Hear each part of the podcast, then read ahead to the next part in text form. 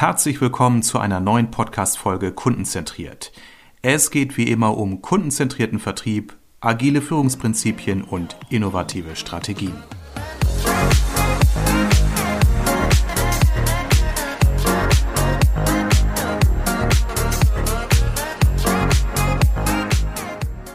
Hallo, ich melde mich nach langer Zeit endlich wieder zurück mit einer neuen Episode. Mit Schreck habe ich festgestellt, im Mai habe ich die letzte Ausgabe veröffentlicht in meinem Podcast und äh, jetzt nach der Sommerpause und der langen und intensiven Arbeitszeit, so der ersten Monate dieses Jahres, habe ich endlich wieder Lust und auch Luft, um wieder mal eine neue Folge aufzunehmen. Und zwar eine Solo-Folge, das heißt, ich werde aus meinen Projekten berichten, meine Insights hier einmal äh, kundgeben oder preisgeben, erzählen, was ich äh, mit meinen Kunden besprochen habe, was so die Learnings waren. Erstmal vielleicht nochmal ganz kurz zum Verständnis, warum eine so lange Auszeit im Social Media und auch in meinem Podcast. Es lag zum einen in der vielen Aufgabe, in der vielen Arbeit, das ist meine erste Ausrede. Und die zweite Ausrede war, dass meine liebe Frau Zündcher, die auch mit mir im Unternehmen arbeitet, durch eine Verletzung mehrere Wochen ausgefallen war und ich dann auch noch ihre Aufgabe übernommen habe, nebenbei auch noch den Haushalt geschmissen habe und dann ist das eine oder andere auf der Strecke geblieben und ich wollte selbst mich auch nicht zu sehr vernachlässigen. Das heißt, ich habe schon dafür gesorgt, dass ich auch trotz der vielen Arbeit ähm, dann meine sogenannte Work-Life-Balance äh, im Balance halten konnte durch dann auch mal äh, abendliches Ausgehen, äh, Rennradfahren und äh, so weiter und so weiter. Ja, also jetzt hier endlich im Juli eine neue Ausgabe. Worum geht es? Es geht darum, dass ich erstmal vielleicht nochmal für mich erkannt habe, ähm, dass auch ich mir erstmal erlauben musste, jetzt mehrere Wochen keinen Podcast zu veröffentlichen. Warum musste ich mir das erlauben? Weil ich merkte, dass auch wieder ein alter Glaubenssatz in mir nagte, der sagte, Armin, du musst als guter äh, Selbstständiger auch regelmäßig deine Podcasts veröffentlichen. Das wird überall geschrieben, aber dann habe ich letztendlich festgestellt, es ging gar nicht um die Regeln, äh, die Marketing-Experten geben, sondern es ging um einen inneren Glaubenssatz, den ich lange mit mir rumtrage und noch nicht so ganz losgeworden bin, nämlich dieser Pflichtgehorsam, der gar nichts mit mir zu tun hat, sondern eher mit anderen. Das heißt, es war auch wieder eine Portion Selbstcoaching dabei, mir zu erlauben, die Dinge zu tun, die ich für richtig erachte und andere zu lassen, die ich eben nicht für wichtig erachte. Ja, also auch als Coach sollte man immer wieder in den Spiegel schauen und auch an sich selbst arbeiten. Ja, jetzt starte ich nach langer Zeit auch ab morgen wieder in die äh, normale äh, Berufstätigkeit mit äh, dem ersten Coaching, mit Beratung, mit Schulung. Ich habe einen Vortrag übermorgen. Also wieder ganz spannende Themen, die auf mich warten. Aber was ist denn jetzt so die letzten zwei bis drei Monate vor meiner Sommerzeit passiert? Was habe ich gemacht? Ich habe so sechs, sieben Punkte mir mal rausgesucht, so aus meinem Kalender, über die ich mal kurz erzählen möchte. Ein ganz interessantes Projekt oder sehr interessantes Projekt, was auch noch läuft, ist äh, die Beratung eines Unternehmens aus dem Rhein-Main-Gebiet. Äh, es geht um Kundenzentrierung. Das Unternehmen arbeitet seit über einem Jahr an dem Thema Customer Centricity, hat dazu auch schon eine Kundenbefragung durchgeführt, hat auch einen Strategieberater im Hause. Aber irgendwie suchen sie noch, ähm, ich sag mal, den, den ähm, ja, den letzten Kniff, um wirklich zu erfahren oder zu erkennen, wie sie Unternehmen künftig kundenzentrierter aufstellen wollen. Ähm, wir haben in der ersten Phase nach einem ähm, Beratungstag dann Kundeninterviews durchgeführt, die habe ich mit Mitarbeiterinnen durchführen lassen oder von Mitarbeiterinnen durchführen lassen äh, in dem Format, in dem Stil von Design Thinking. Das heißt, wir wollten nochmal, ja, ich sage immer, ein empathisches Feedback, kein empirisches Feedback haben weil, wie gesagt, eine Befragung lag ja bereits vor von einem Marktforschungsinstitut, aus dem einige Daten, Fakten ableitbar sind oder erkennbar sind, aber noch nicht diese wirklichen Insights oder die tieferen Erkenntnisse daraus äh, abgeleitet werden konnten, was die Kunden von morgen wirklich wollen. Und wir sind jetzt äh, durch die Interviews noch nicht zu dem Aha-Effekt gekommen, sondern erst durch den Workshop, der danach erfolgte. Das ist auch ein spannendes Learning, das Unternehmen auf Glauben. Wenn wir Kunden befragen, wissen wir genau, was wir als Unternehmen tun sollen. Aber Kunden können uns ja nur Hinweise darauf geben, was sie für Bedürfnisse haben oder welche Probleme sie haben, die wir als Unternehmen natürlich entsprechend lösen wollen. Das heißt auch für mich als Berater immer wichtig, einem Kunden zu verkaufen, äh, auch mit einer gewissen Anzahl von Interviews und wenn ich diese noch, ich sage mal, mit dem Faktor 10 erhöhe, die Anzahl, wird das Ergebnis nicht erkenntnisreicher. Die Erkenntnis kommt erst durch die Auswertung, durch Diskussion und Betrachtung.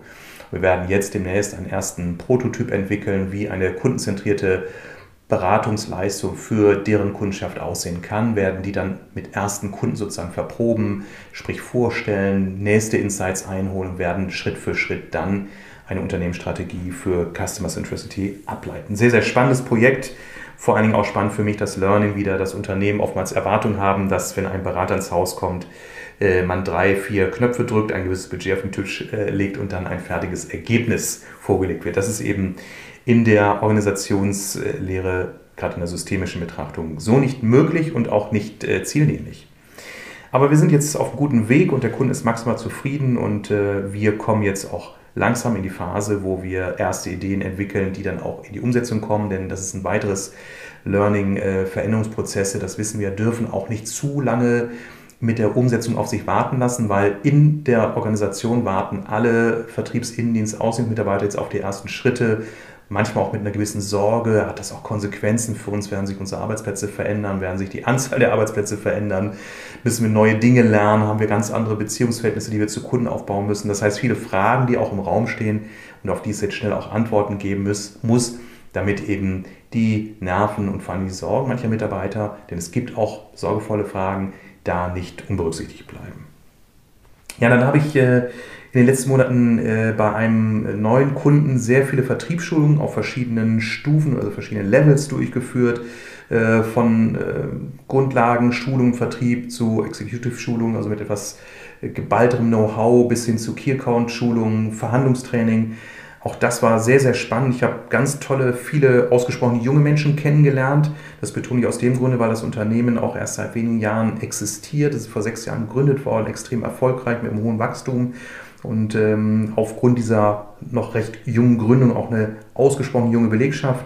Das heißt, ich war auf allen Veranstaltungen immer der Älteste, aber sehr schmeichelhaft mit jungen Menschen äh, in einer sehr, sehr angenehmen, tollen Atmosphäre zu arbeiten, sehr dankbar für viele Tipps, also sehr praxisnahe Tipps, aber auch für grundlegende Diskussion, auch so, so Selbstverortung, wie sehe ich mich im Vertrieb, was ist richtig im Sinne von, womit fühle ich mich auch wohl, womit kann ich die Erwartungen des Arbeitgebers, aber auch meine Erwartungen erfüllen an eine gute Vertriebstätigkeit.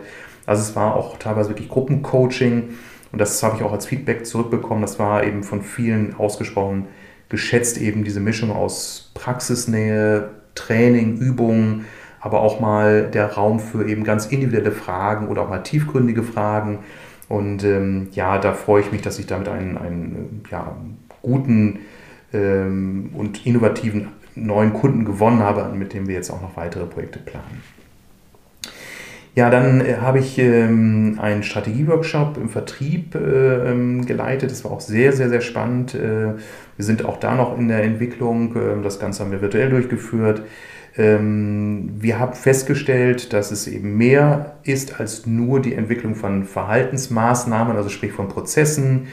Ähm, es ging auch sehr stark in der Anfangszeit darum, was wollt ihr als Unternehmen, was sind eure Werte, was ist euer USP, was ist eure Vision, weil nur daraus können sich auch wirklich ableiten, was ist demzufolge auch für den Vertrieb die richtige Rolle, das richtige Verhalten, das richtige Auftreten.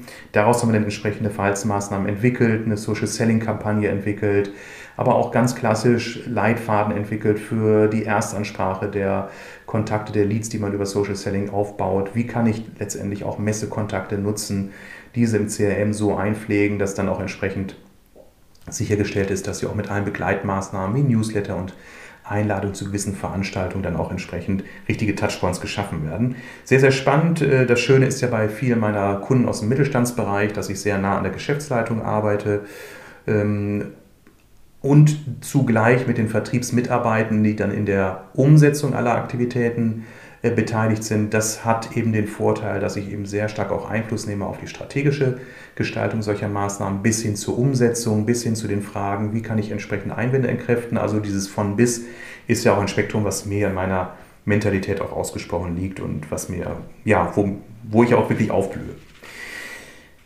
Dann war mal ein sehr spannender Workshop, das war nur ein Eintages-Workshop, äh, zwischendurch bei einem äh, lokalen Kunden, einem mittelständischen Unternehmen. Dort habe ich mit dem Führungsteam gearbeitet. Die Aufgabe lautete nämlich äh, seitens des Geschäftsführers, äh, Hering, wir haben ja ein Führungsleitbild seit einigen Jahren, das wird gar nicht gelebt. Wir wollen das mehr wieder in den Fokus unseres täglichen Führungsverhaltens legen. Können wir da mal einen Tag Workshop machen? Ich gesagt, ja, sehr gerne, spannend.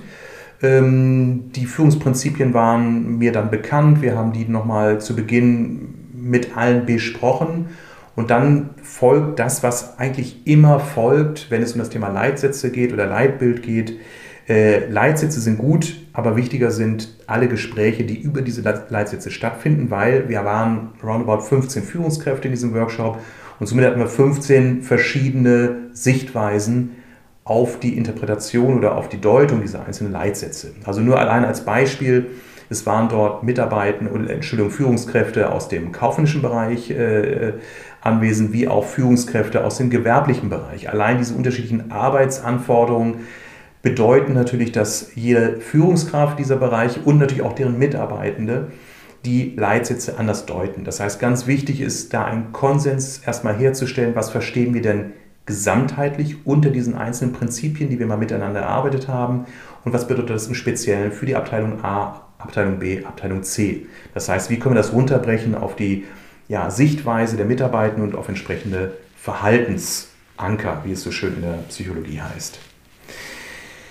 Ja, dann äh, habe ich wieder in der Vertriebsberatung gearbeitet, auch sehr, sehr spannend. Ähm, auch hier wieder die Erkenntnis, viele meiner Kunden denken, wenn sie mich engagieren, äh, können wir auf der Mitarbeiterebene, auf der Verhaltensebene intervenieren und damit werden alle Probleme gelöst. Das lässt sich aber relativ schnell im ersten äh, Briefinggespräch aufklären, dass wir weit oben in der Pyramide beginnen, nämlich ganz an der Spitze.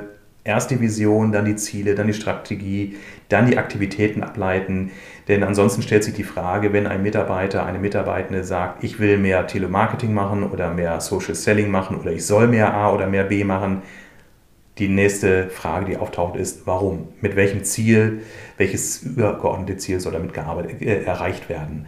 Will das Unternehmen Marktführer im Bereich XYZ werden? Will das Unternehmen Wettbewerb verdrängen? Will das Markt Unternehmen erstmal überhaupt Marktanteile gewinnen? Will es in speziellen Segmenten wachsen? Will es in gewissen Segmenten bewusst nicht wachsen? Das ist eine mindestens genauso entscheidende Frage. Da geht es um das Thema Ziel- oder Wunschkunden ähm, oder auch natürlich entsprechend Wahrscheinlichkeitsberechnung oder ähm, Potenzialanalysen, wo haben wir auch die höchsten Zuwachsraten zu erwarten. Das ist ganz wichtig, weil äh, die alte Metapher, nur wenn ich das Ziel kenne, weiß ich, was ich auch an Proviant in meinen Rucksack packen muss. Ja, dann ähm, haben wir ein sehr, sehr spannendes Thema, ich sage jetzt bewusst wir, auf den Weg gebracht oder zweifach auf den Weg gebracht, im letzten Jahr bereits äh, für das Thema Leadership und zwar ein Online-Videokurs. Ich habe mit zwei GeschäftspartnerInnen ein Label gegründet, die das Label Freie Köpfe, kann auch jeder mal auf meiner Website kundenzentriert.de slash freie Köpfe nachschauen. Dort finden sich inzwischen zwei Online-Videokurse, die ich mit der Christiane Mosten und dem Phil Mosten produziert und äh, konzipiert habe. Das eine Thema ist das Thema Leadership für junge Führungskräfte. Das haben wir im letzten Jahr bereits erfolgreich an eine große Krankenkasse vermarktet, die dieses Online-Videoprogramm mit über 30 Lerneinheiten an äh, junge Führungskräfte ausrollt, die in einem Führungskräfteentwicklungsprogramm eingegliedert sind.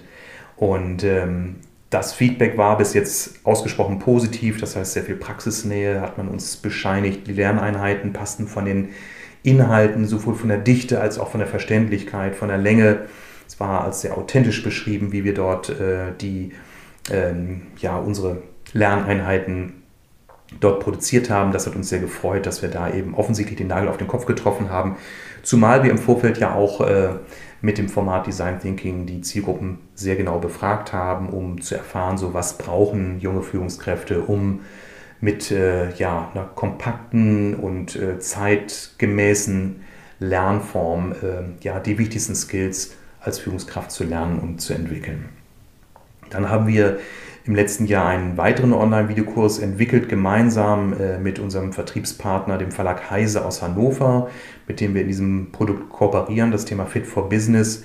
Da ja speziell ich seit über 20 Jahren bereits sehr intensiv auch für die Zielgruppe Handwerker arbeite, ähm, haben wir uns entschlossen, speziell für die Handwerker, Tischlereien, Elektroinstallateure, Sanitärinstallateure einen Online-Videokurs äh, äh, zu produzieren, der eben sowohl den Inhaber als auch den Meister, den Gesellen, die kaufmännischen Mitarbeiter, die Auszubildenden in einem ja in einer Online-Akademie allumfassend ähm, schult und unterrichtet und anleitet, um mehr Kundenzentrierung zu entwickeln, um mehr Teamgeist zu entwickeln, um mehr Eigenverantwortung zu entwickeln, um den Chef, den Inhaber zu entlasten, um den Arbeitgeber attraktiver zu machen. Auch hier haben wir natürlich zusätzlich zu unserer Marktkenntnis nochmal gezielt Kundeninterviews geführt, um Insights zu erhalten, was diese Zielgruppe möchte. Auch da war sehr wichtig, wieder die Information Lernumfang, Lernlänge, die richtige Anspracheform, welche Begleitmaterialien braucht es, um, ähm, ja, ich sag mal, den Gesellen auch anzusprechen, nicht zu über, nicht zu unterfordern. Das war sehr spannend, äh, da nochmal hinzuhören, was die Zielgruppe braucht. Und äh, wir sind jetzt seit einigen Wochen mit dem Vertriebspartner Heise in der Vermarktung. Äh, viele kennen ja den Verlag Heise von der Zeitschrift CT, aber auch von den Verzeichnismedien. Und die haben ja ein sehr großes Außendienstteam und diese sind nun unterwegs, unter anderem mit unserem Produkt im Portfolio. Das Produkt wird auch in der Heise Academy gelauncht, das heißt dort auch äh, vermarktet. Und wir haben die ersten Verkäufe bereits zu verbuchen. Sind wir sehr stolz drauf. Äh, einmal auf die Partnerschaft und dass jetzt auch die ersten Verkäufe getätigt werden. Ja, dann habe ich auch äh, noch mal etwas für mich selbst getan in den letzten Monaten. Das war meine kleine Ausbildung zum systemischen Change Management bei dem Ausbildungsinstitut WBK bei Professor Eckhard König und Dr. Gerda Vollmer. Bei Eckhard und Gerda habe ich auch vor vielen Jahren meine systemische Ausbildung absolviert und noch einige Workshops besucht und dieses systemische Change Management war für mich nochmal eine Ergänzung, da ich gerade in den letzten Jahren im Kontext Kundenzentrierung sehr viele Veränderungsprojekte auch begleitet habe und es mir nochmal wichtig war, auch nochmal mit anderen Lernenden und vor allen Dingen einem Expertenteam von Lehrenden äh, zu reflektieren, äh, wie ich Change-Projekte begleite, wo ich noch neue Werkzeuge kennenlerne und meine Erkenntnis ist eben aus diesen Wochenendblocken, die ich besucht habe. Äh, man muss eben den Kotter mit den berühmten Change-Stufen auch gut umsetzen können. Das, äh, Kotter ist ja der Klassiker in der Change-Management- Welt. Ähm, entscheidend ist eben nicht nur die Phasen zu kennen, sondern in der richtigen Dosierung auch anzuwenden. Denn äh, die Projekte leben und sterben nicht durch die Befürworter, sondern in der Regel durch die Kritiker, durch die Skeptiker, durch die ängstlichen Menschen in einer Organisation.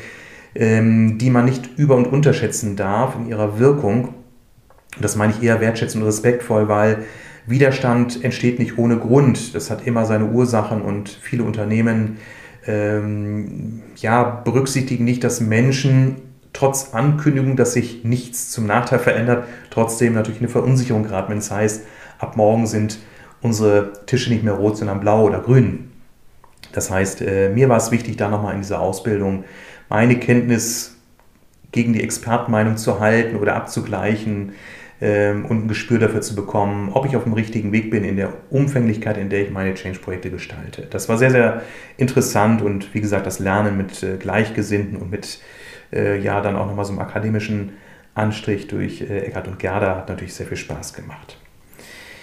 Ja, das war mal so die Insights von meiner Seite. Ich habe mal jetzt, glaube ich, so sechs, sieben verschiedene Themen vorgestellt, was mich in den letzten Wochen beschäftigt und bewegt hat, wofür ich Geld verdient, womit ich Geld verdiene, wofür ich Geld ausgegeben habe.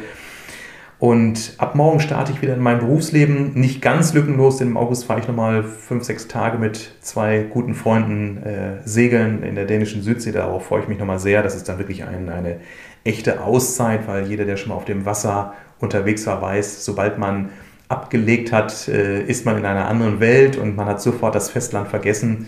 Zudem sind es zwei Ausbildungsfreunde, die ich aus meiner Trainer- und Coach-Ausbildung kenne. Das heißt, wir werden auch sehr viel Supervision machen bei, ja, sicherlich auch mal einem guten Glas Wein oder einem guten Glas Rum im Hafen. Das heißt, es wird Spaß, Freude, frische Luft, aber auch sehr viel Supervision sein. Von daher sage ich mal, ist es eine Bildungsreise, die mir hoffentlich vergönnt ist.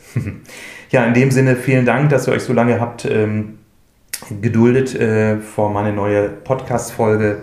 Ich wünsche jetzt allen noch eine schöne Sommerwoche und eine gute Zeit. Bis zum nächsten Mal.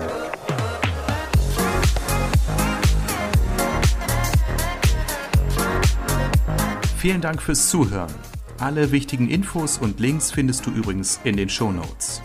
Wenn dir diese Folge gefallen hat, gib mir bitte eine positive Bewertung bei iTunes oder deinem Podcast-Anbieter, damit ich weiß, welche Themen für meine Zuhörer besonders relevant sind.